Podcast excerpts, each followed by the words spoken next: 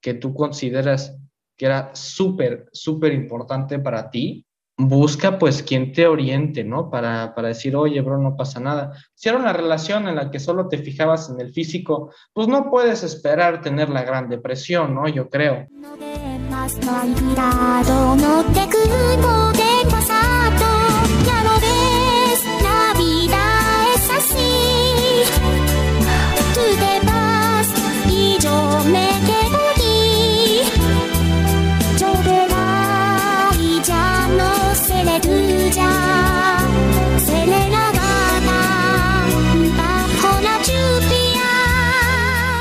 ¿Y qué pasa, gente? ¿Cómo están? Bienvenidos a un nuevo episodio de la segunda temporada de Dimensión Espontánea.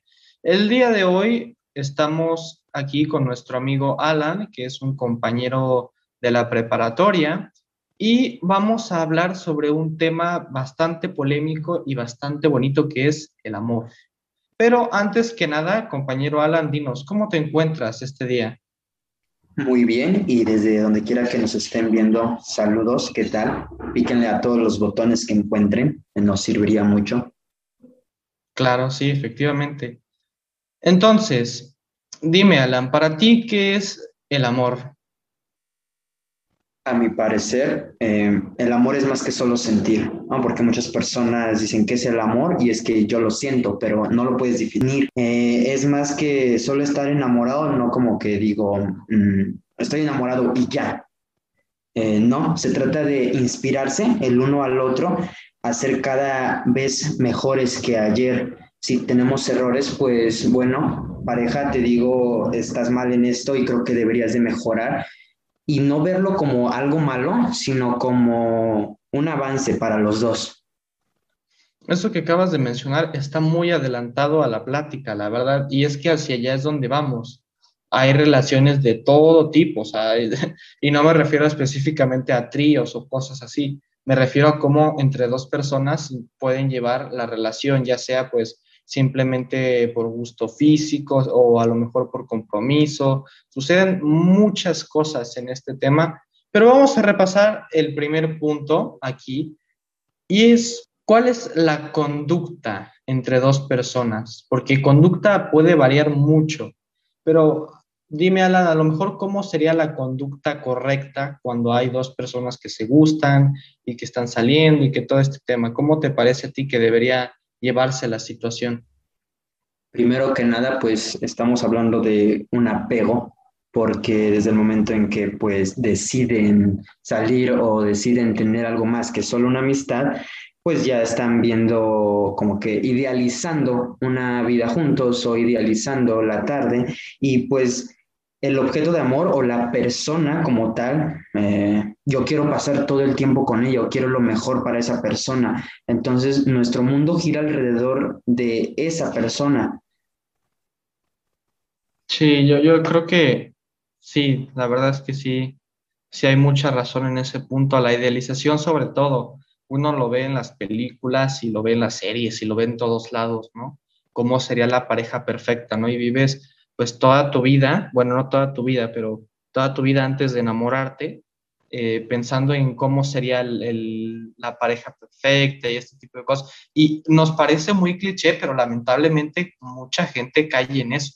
Mucha gente cae en lo de que si nuestra relación es así, no quiero nada. Y pues bueno, claro, como no han estado como tan cerca de lo que viene siendo una relación romántica, una relación amorosa, pues suelen quedarse con los estereotipos que tenemos ya como sociedad de, que no, pues es que el hombre se comporta así, la mujer se comporta así, pero ya a nivel emocional, pues suceden cosas muy distintas que varía mucho, o sea, varía mucho dependiendo de la persona.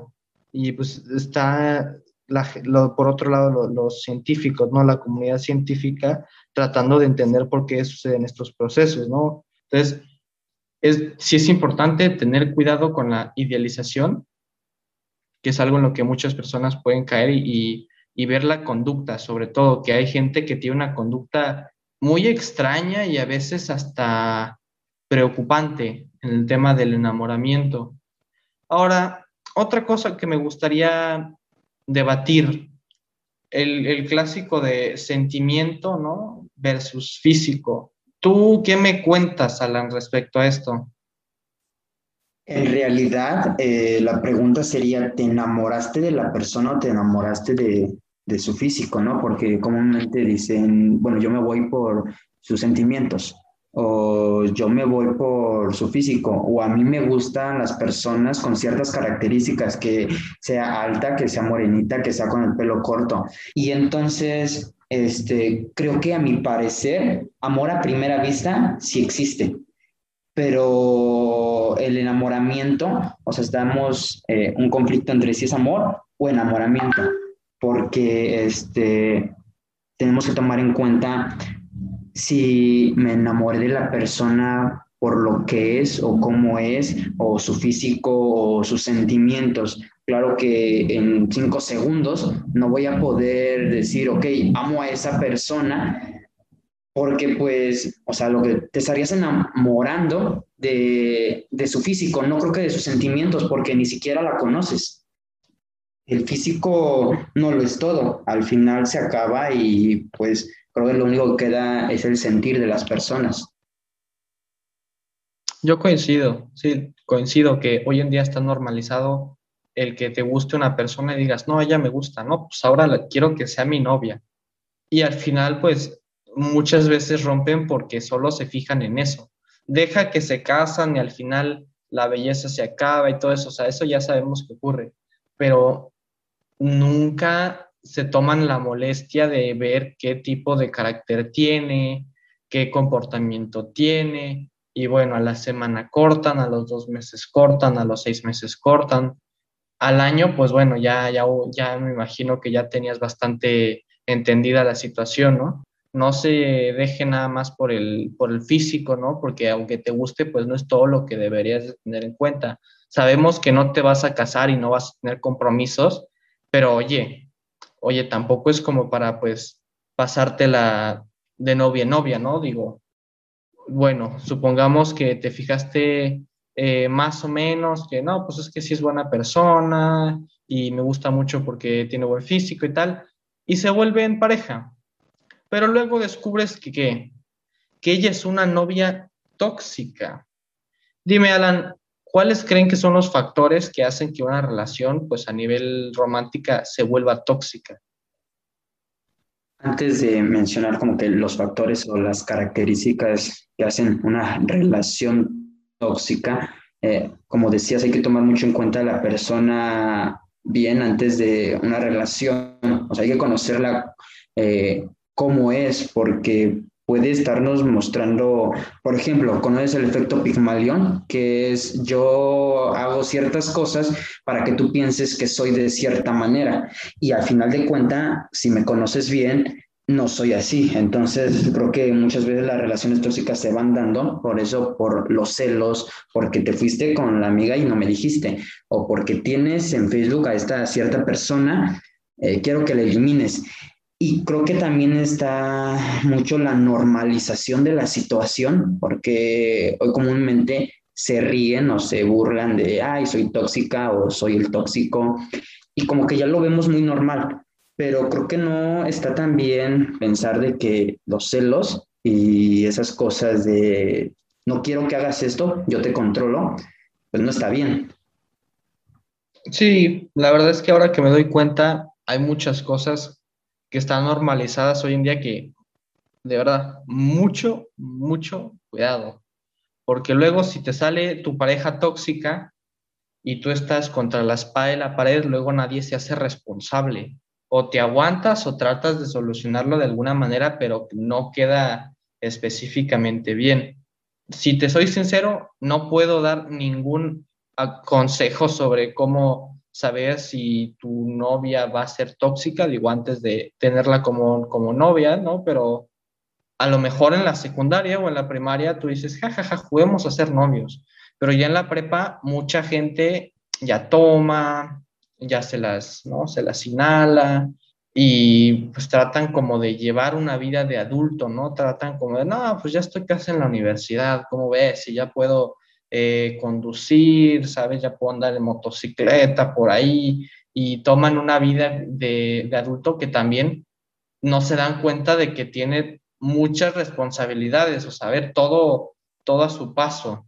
Caen relaciones que no son las más óptimas y quedan desastre, que es la verdad lo que se trata de evitar y lo que queremos que, que te des cuenta si en algún momento estás pasando por alguna relación que te perjudique de alguna u otra manera. Sí, claro, siempre tratar de salir de un lugar donde me están haciendo daño, porque sí está difícil, ¿no? A veces ya está tan acostumbrada la persona a vivir así que pues no lo toma en cuenta, pero ya una vez que caiga en cuenta que pues no está bien, es mejor que salga y sí será difícil, pero creo que eh, seguir ahí es peor. Sí, sí, no, definitivamente. Ahora, vamos escalando de lo menos polémico a lo más polémico. Ya vimos a grandes rasgos lo que es el amor, ya vimos pues que las conductas entre personas cuando están enamoradas haría mucho. Ya vimos las idealizaciones del amor, ¿no? De que el novio perfecto, la novia perfecta. Ahora vamos a repasar un tema que yo creo que aquí puede estar lo bueno.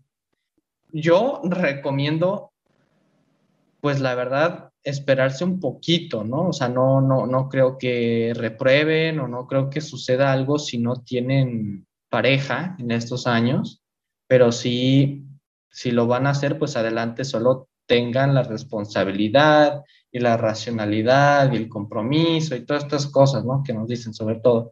Y pues no vamos a hablar en, temas de embarazos porque no, porque de eso no trata. Ya que lo comentaba, también sería yo creo que bueno el platicar qué puede suceder después de una relación, porque yo creo que es bastante aleatorio también. ¿Tú qué crees que pueda suceder, Alan? Un desequilibrio porque creíamos los cimientos seguros de algo, pero de repente ya, ya no son seguros porque teníamos una rutina, por así decirlo, o si lo quieren ver de esta manera, le daba los buenos días a mi pareja, le daba las buenas noches, eh, platicábamos cada cierto tiempo o salíamos cada cierto tiempo y te acostumbras a llevar la vida así de, un día para otro que ya nada de eso suceda, creo que eh, sí está trágico, un desequilibrio creo que emocional muchas veces, por eso algunas personas se deprimen, se ponen a llorar, porque pues lo, lo, tal vez la persona que dejaron las siguen queriendo, pero ya no es igual que antes. Estoy, sí, estoy, estoy de acuerdo. La verdad es que sí creo que después de una relación tienes que buscar ayuda. Digo, si era una relación que tú consideras que era súper, súper importante para ti, busca pues quien te oriente, ¿no? Para, para decir, oye, bro, no pasa nada. Si era una relación en la que solo te fijabas en el físico, pues no puedes esperar tener la gran depresión, ¿no? Yo creo. Yo creo que la reflexión de aquí es simplemente esa. Si tu ahora ex sube historias de Instagram haciéndose el deprimido o la deprimida, simplemente quiere mover al ganado en Instagram, o sea, no, y, a ver, ya que puede variar, o una vez más es muy aleatorio. El amor es muy aleatorio, demasiado, o sea, en extremo. Tienes que checar también cómo estás tú y cómo está él o cómo está ella después de romper. Y que no se haga, pues, sabes, la, la gran novela después de romper, o sea, procuren que no, que no suceda. Tienes que saber qué piensa él o qué piensa ella también, ¿no? Y tienes que analizar, ahí sí tienes que echarle choya sea, el, amor sí es este, emocional y así, sí, pero también tienes que echarle cholla, o sea, la neta.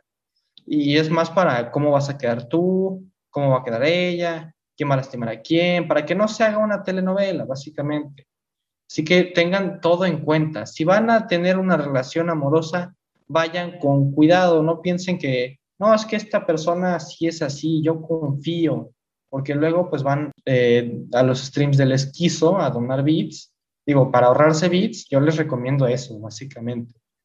Hablabas de volver con tu ex y me parece muy interesante ese punto. Y hay un síndrome, pues no exactamente médico, pero pues si así lo quieres catalogar, que se llama el síndrome de la caca fresca. Ok, mientras rompes tu relación, eh, tienes todos los errores, el por qué dejaste a la persona, o sea, todo está fresquecito como lo dejaron y por eso eh, renuncias. Pasa el tiempo, eh, la caca se vuelve dura y piensas que es chocolate y empiezas a recordar, ok, yo no era tan miserable con esa persona, yo sí amaba a esa persona porque la dejé y entonces vuelvo, vuelve la pregunta, ok, quiero regresar, sí, sí quiero, eh, porque pues era hermoso, ¿no? Lo que teníamos. Y aquí hay una mala interpretación de la situación que estaba pasando porque pues el tiempo me hizo olvidar toda la desgracia que me hizo pasar mi ex para después volver a regresar y volver a sufrir lo mismo por la situación que lo dejé. Es muy chistoso lo que me comentas, no lo conocía, pero creo que es, es, interesante cuando menos. Sí, está, y, y, yo creo que a veces más que tu ex, ya a nivel psicológico, pues puedes extrañar no tu ex, sino a lo mejor cómo eras con tu ex o dónde estabas con tu ex o cómo te sentías con tu ex. Si quieres volver a esas etapas y, lo extrañas indirectamente a tu subconsciente y por eso piensas que volver con tu ex es una opción, cuando en realidad tu ex no tenía nada que ver, solo anhelabas otra cosa relacionada con él o con ella, que es algo que, que sí había visto y que es algo que puede suceder. Y bueno, yo creo que hasta aquí la dejamos. Es un tema polémico, aleatorio, de todo, de todo, de todo, pero se tenía que hablar en esta temporada porque no sé si va a haber tercera y para qué esperar, la verdad. Antes de terminar, eh, nuestro amigo Alan nos va a recitar un poema. Escuchémoslo todos. El autor, Paritiek, nos gustamos, no lo supimos. Nos miramos, no lo creímos. Nos deseamos, lo reprimimos. Dejamos que el silencio lo cubriera todo. Lo queríamos los dos, pero ninguno preguntó, por lo que ambos supusimos que la respuesta era no. Y así, otro silencio se quedó. El amor se vengará y será cruel, idealizando lo que nunca fue. Ahora sí que sí. Hasta aquí la dejamos, chavos. Alan, fue un placer estar contigo y estar platicando. Muchas gracias por la información, o bueno, más que nada, pues por lo que nos compartiste, ¿no? Por tu opinión, por todo esto. Muchas gracias a ti por invitarme y cuando quieras hablar de algún otro tema. Claro, no somos los más expertos ni los más experimentados, pero creo que algo sí podemos aportar y pues eso es lo que haremos. Claro. Así que ya se la saben, nos vemos en un siguiente episodio. Hasta la próxima.